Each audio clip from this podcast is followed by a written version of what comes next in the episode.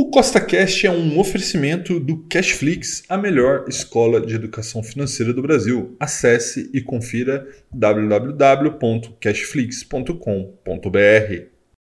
Será que é verdade que o CDI, né, a renda fixa, bate o Ibovespa, a renda variável aqui no Brasil? No podcast de hoje eu vou responder essa pergunta para você. Então, se você já gostou do tema desse podcast, Segue o CostaCast aí na sua plataforma, pois temos novos podcasts todas as semanas, sempre com o mesmo intuito: colocar mais dinheiro no seu bolso. Lembrando, nada do que eu falo aqui é uma recomendação, é apenas para te inspirar a investir melhor. Tá bom? Então vamos lá. Bom, tem um gráfico na sua tela com BOVA11, né, que é o ETF da Bovespa, tá? Desde 2008 vindo ali com CDI e poupança. Então, o primeiro ponto, né? Como você pode ver, esse gráfico ele mostra que ao longo deste período, esse recorte que vai de 2008 até agora, nós temos poupança com 118%, BOVA 11, né, que é a média da bolsa brasileira 173% e CDI em 250, né? Então, primeiro ponto, olhando por esse recorte, é óbvio que CDI bate o Bovespa, mas essa não é uma disputa justa.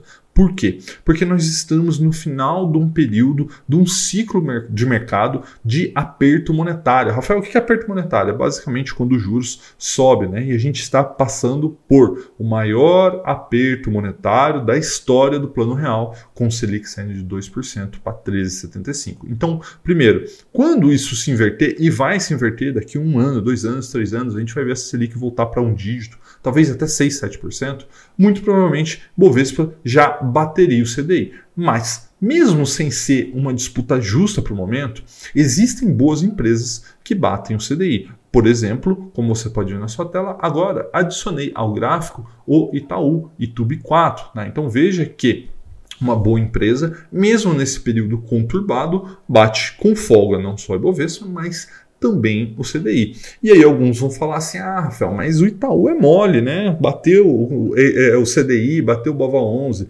Com o Itaú é fácil, todo mundo sabe que é uma grande empresa. Quero ver você bater com outras empresas. Então toma, tá aqui na sua tela agora, vendo o Banco do Brasil e Petrobras. E veja que Banco do Brasil e Petrobras estão baratas, estão descontadas por conta do momento político que o Brasil vive. Mas ao longo desse mesmo período, que começa em 2008 até agora, BOVA 11 está com os mesmos 173%, CDI 250%, Petrobras 265% e Banco do Brasil 545%, tá?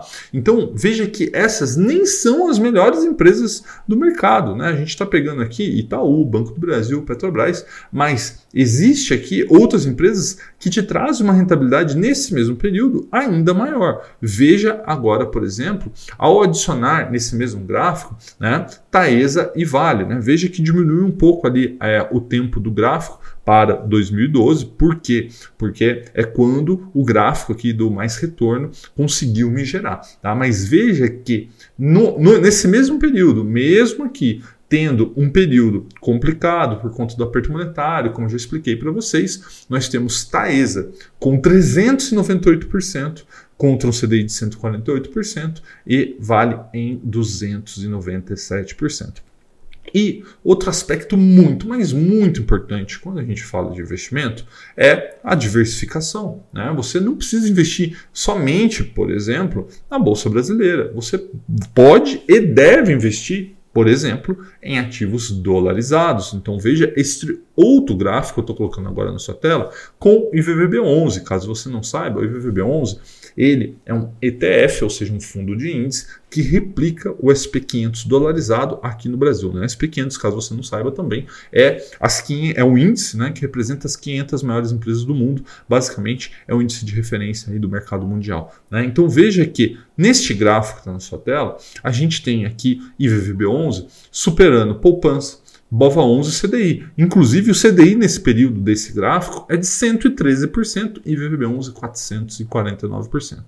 Ou seja, o que, que eu quero que você entenda? Bons ativos sempre irão superar não só o Ibovespa, mas também superarão o CDI. E por que, que isso acontece? Porque tem que ter um prêmio de risco. Né? Não faz sentido, né? vai contra todas as teorias econômicas a gente ter renda variável remunerando menos que renda fixa. Mas é lógico que você tem que comprar bons ativos, porque dá uma olhada agora neste outro gráfico. Se você fica comprando empresa ruim, empresa que dá prejuízo, empresa que não tem futuro, como por exemplo Azul e Via, que são duas que eu coloquei aqui no gráfico, você vai ver que você não só não vai bater o CDI, não vai bater o BAVA 11, você não vai bater nem a poupança, você vai perder dinheiro, né? Veja que ao longo desse período aqui é Azul menos 42, Via menos 49. Tá? Então, preste atenção no que eu vou te dizer agora. Né? A gente passou por diversos gráficos aqui, uns que te mostram que sim, com bons ativos você vai superar o índice de referência, mas se você investir em ativos ruins, você vai perder e basicamente a média do mercado brasileiro nesse momento perde para o CDI por conta de uma conjuntura neste momento do ciclo de mercado que é o fim né, desse aperto monetário. Então preste atenção no que eu vou te dizer. Se você ficar especulando, comprando lixo para sua carteira, é melhor mesmo você investir em CDI, em renda fixa, tá? Que como você viu, vai valer muito mais a pena no longo prazo.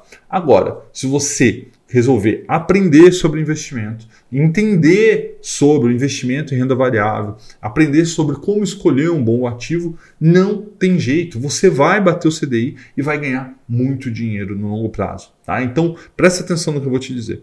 Esta verdade que está correndo pela internet, né, que é melhor investir em renda fixa ou renda variável, é verdade sim, desde que você não sabe o que você está fazendo e vai ter a média do mercado, como você viu nos gráficos agora. Se você escolher bons ativos, você vai superar sim e, novamente, estamos olhando no pior momento da renda variável e no melhor momento da renda fixa. Talvez daqui 3, 4 anos, o CDI não bata nem a média do mercado, nem o BOVA 11. Tá bom? Um forte abraço e até a próxima.